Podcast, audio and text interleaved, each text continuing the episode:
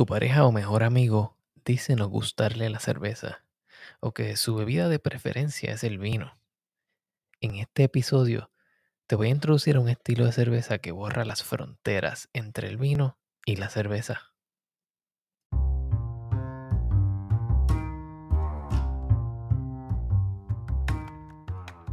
Bienvenidos al Food Engineer Podcast, un podcast dedicado a la exploración de alimentos y bebidas fermentadas.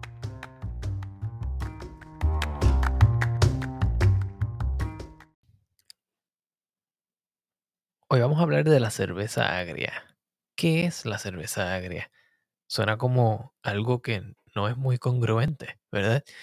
Eh, algunas personas pueden pensar que la cerveza está dañada cuando está agria porque se conoce como un efecto de infección bacteriana en la cerveza que una cerveza se convierta en agria. Sin embargo, existe toda una categoría de cervezas agrias, las cuales vamos a estar investigando en el día de hoy.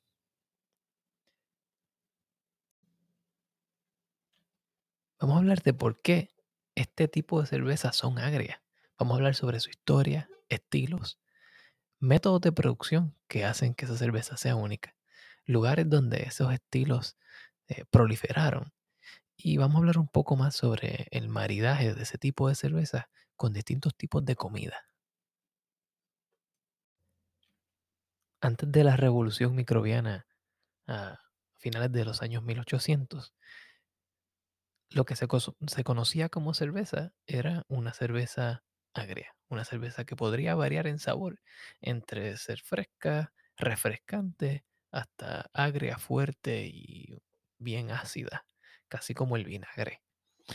Y uno de los efectos eh, económicos que tenía esto era que la cerveza tenía una vida corta.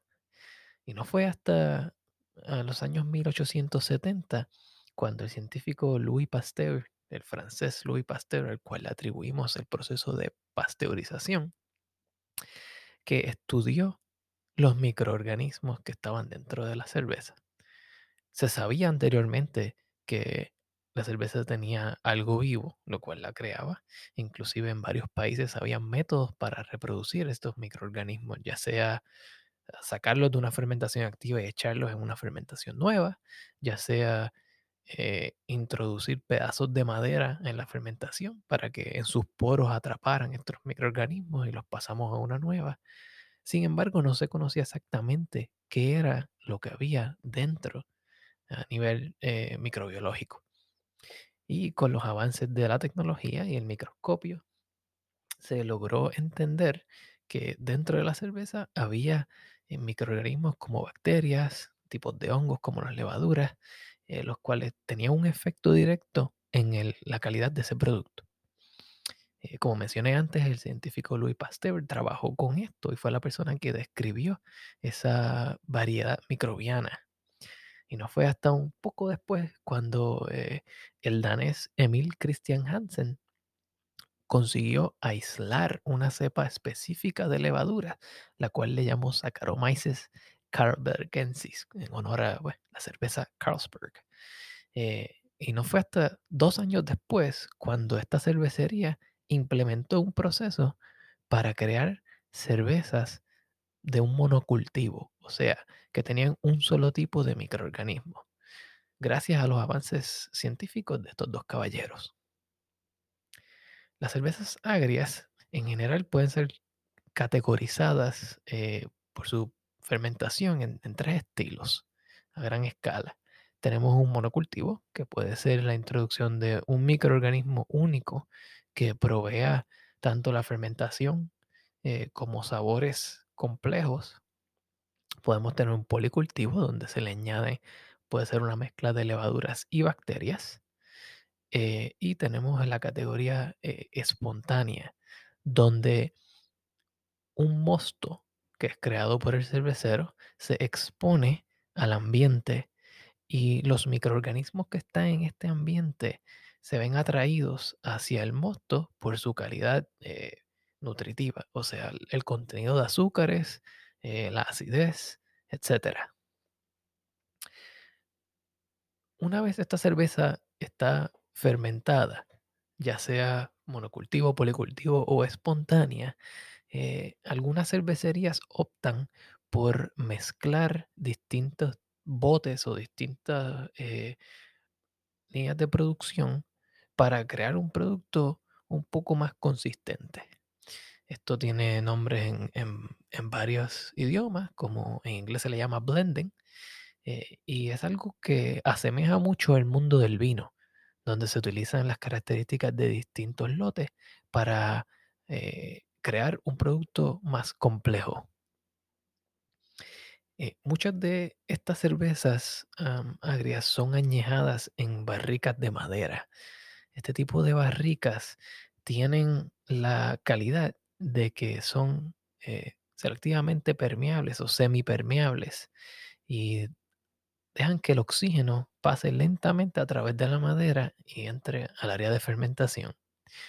Muchos de los microorganismos o bacterias, las cuales son conocidas por producir ácidos como ácido eh, láctico o ácido acético, en este tipo de ambiente con permeabilidad de oxígeno se sienten eh, muy cómodas y empiezan a consumir el alcohol que está en la cerveza y lo empiezan a convertir en ácido.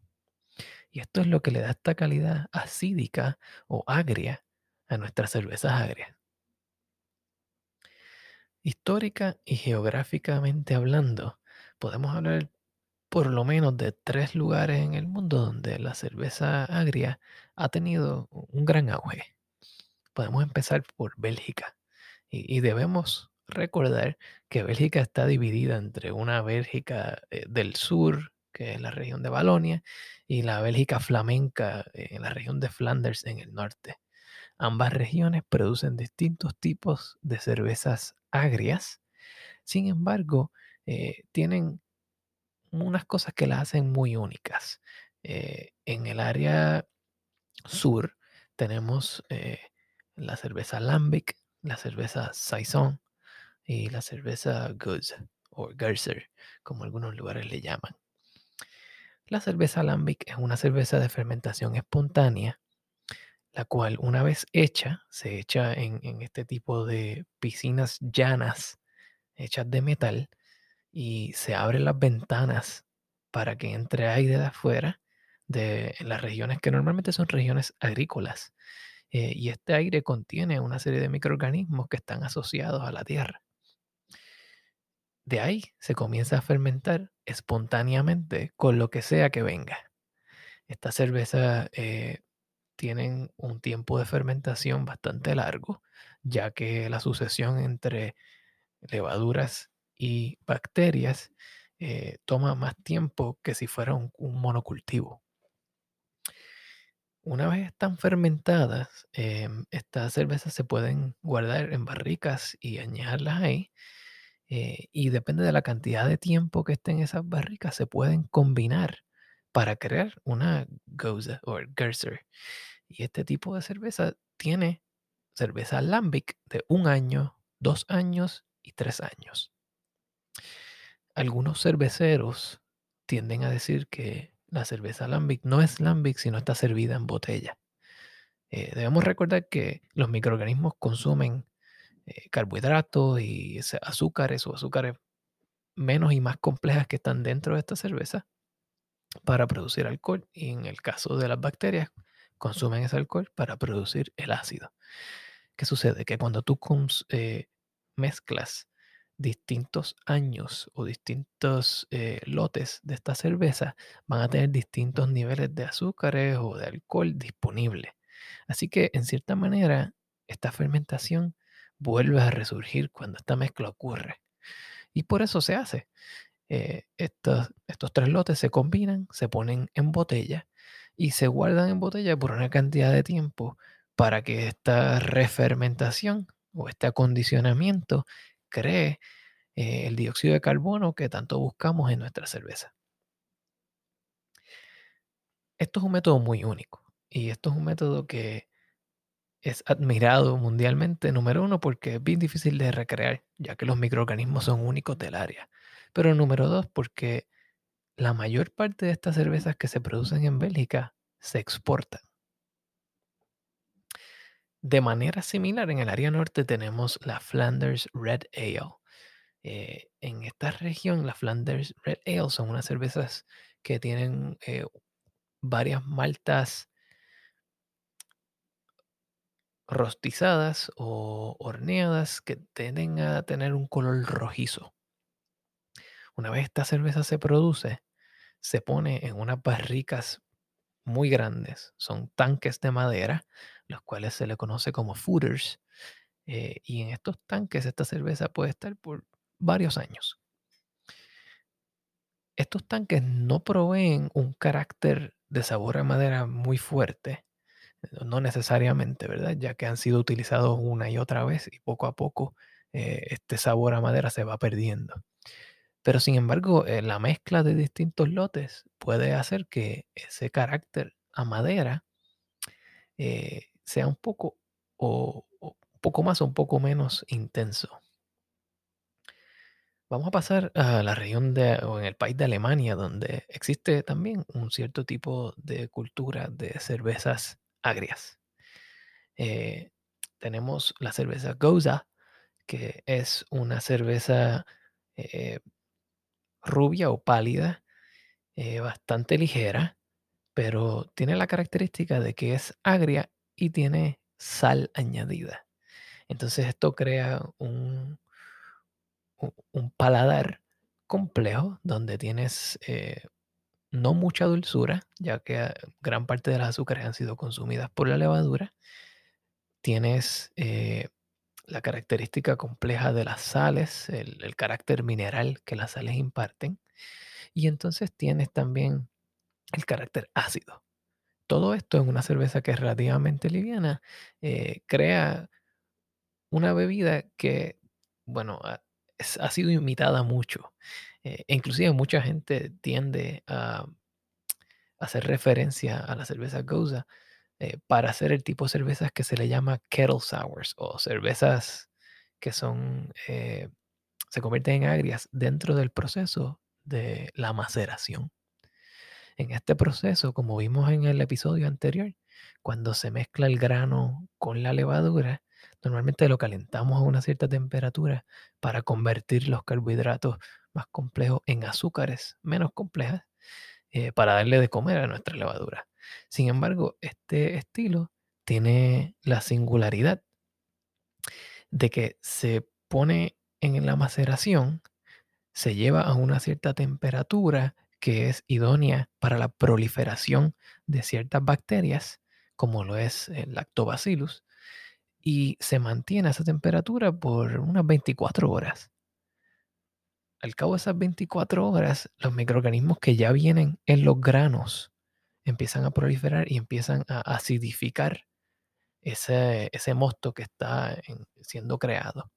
Al otro día se calienta, eh, se saca, de, se separa el, el grano del líquido y entonces se procede a hacer como una cerveza normal. Este proceso eh, produce un- una acidez bastante simple eh, comparada con el tipo de acidez que es producido como las cervezas de, de Bélgica. Sin embargo, eh, al ser tan simple, es mucho más fácil como una introducción a las cervezas agrias. También tenemos en el área de, de Berlín el estilo Berliner Weiss. Y es un estilo también agrio, también simple como la Goza. Sin embargo, eh, tradicionalmente en las barras se sirve la Berliner Weiss con un sirope de frutas. Eh, algunos cerveceros puristas tienen- tienden a, mirar esto como una mala costumbre, sin embargo, eh, hoy día se sigue utilizando esto. Hay sirops a base de, plantas o, a base de frutas.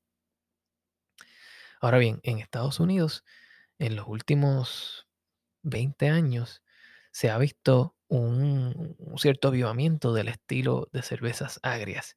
Y esto es porque mucha gente ha intentado duplicar el proceso de hacer cerveza agria y algunos de ellos con suerte han logrado crear cervezas únicas en esa categoría. Tenemos el ejemplo de Allagash Brewing Company en el estado de Maine, los cuales tienden a utilizar unos métodos de producción de cerveza que están inspirados directamente por la tradición belga de, de las cervezas agrias. Eh, en Allagash Brewing Company ellos tienen un equipo que se le llama el Cool Ship, que no es otra cosa que un tanque llano y amplio, donde la cerveza, el mosto, una vez ha sido hervido y se le han echado los lúpulos, eh, se pasa a, e- a este, a este tanque amplio y llano y se abren las ventanas para que, número uno, el, el vapor que está surgiendo suba eh, al aire y se impregne toda la madera del edificio y entonces empieza a ocurrir condensación. Así que varios de los tipos de levadura eh, y bacterias que están ya impregnados en la madera del edificio, una vez eh, ese, ese vapor llega y toca las vigas y se comienza a condensar, eh, caen de nuevo en el mosto y lo empiezan a inocular con los microorganismos. Con mucha suerte han logrado crear unas cervezas muy complejas, las cuales han servido de ejemplo como algunas de las mejores cervezas agrias de los Estados Unidos. Y en los últimos 5 a 10 años hemos visto nuevas cervecerías que se han introducido en este juego, en el mundo eh, de la cerveza, donde se dedican específicamente a la producción de cervezas agrias. ¿Y por qué yo digo que la cerveza agria es más cerca al vino que a la cerveza? Bueno, eh, número uno es por su acidez. Número dos es porque se emplea el uso de barricas. Y número tres porque se utiliza la mezcla de lotes para crear un perfil ácido y agradable al paladar. En términos de maridaje con comidas, las cervezas agrias tienden a ser un poco eh, intensas, ¿verdad? Y necesitamos buscar un tipo de comidas que vayan bien con este perfil. Y cuando digo que vayan bien con este perfil, no necesariamente es que sean ácidas, sino que podemos jugar con el perfil y cosas que nosotros entendemos que son agradables. Por ejemplo, el combinar cosas ácidas con cosas dulces.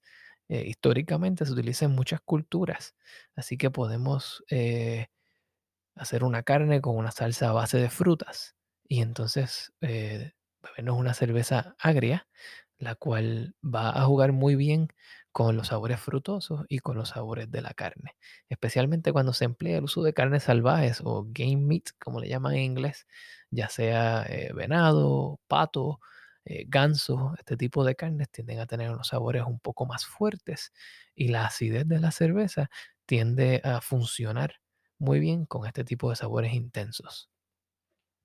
Tradicionalmente, en el área de Bélgica se consumen las cervezas agrias con mejillones y con papas fritas. Eh, la complejidad de, de este tipo de comida viene de dos áreas. Número uno, de la grasa y número dos, del sabor a mariscos. Eh, como dije anteriormente, el sabor fuerte y agrio y ácido tiende a ir muy bien con sabores fuertes. Eh, en el caso de los mariscos, nosotros estamos acostumbrados a añadirle limón o añadirle algo ácido, por ejemplo, a los mejillanes, a las almejas, eh, para parearlos. Así que hacen un muy buen, muy buen maridaje. Por otra parte, también tenemos el uso del ofal. El ofal no es otra cosa que las partes del animal, las cuales normalmente no son consumidas, eh, por lo menos en las carnicerías tradicionales, eh, como corazón, pulmones, hígado. Y hay preparaciones a base de ofal eh, que se pueden parear muy bien con las cervezas agrias, ya que tienden a limpiar un poco el paladar de los sabores intensos del hígado y de otro tipo de órganos. Y al fin y al cabo tenemos también eh, los quesos, específicamente aquellos quesos que tienen sabores intensos, eh, no tan limpios. Y a eso me refiero, eh, quesos como el queso de cabra. Este tipo de sabor va muy bien porque el, sabor, eh, lo que yo caracterizaría como un sabor un tanto sucio que tiene el queso de cabra, parea muy bien con el sabor de la cerveza agria. Por último, frituras. Eh, la acidez y las burbujas de la cerveza agria se dan muy bien para limpiar el paladar de frituras y por eso se utiliza mucho con, con papas fritas. Eh, cabe notar que cuando se habla de maridaje entre cervezas y comida o entre bebidas alcohólicas y comida, normalmente tendemos a enfocarnos también en lo que es la intensidad del sabor. Así que entre más intenso sea el sabor de la cerveza, más intenso debe ser el sabor de la comida, la cual vamos a estar pareando con esa cerveza. Espero que hayas disfrutado de este episodio.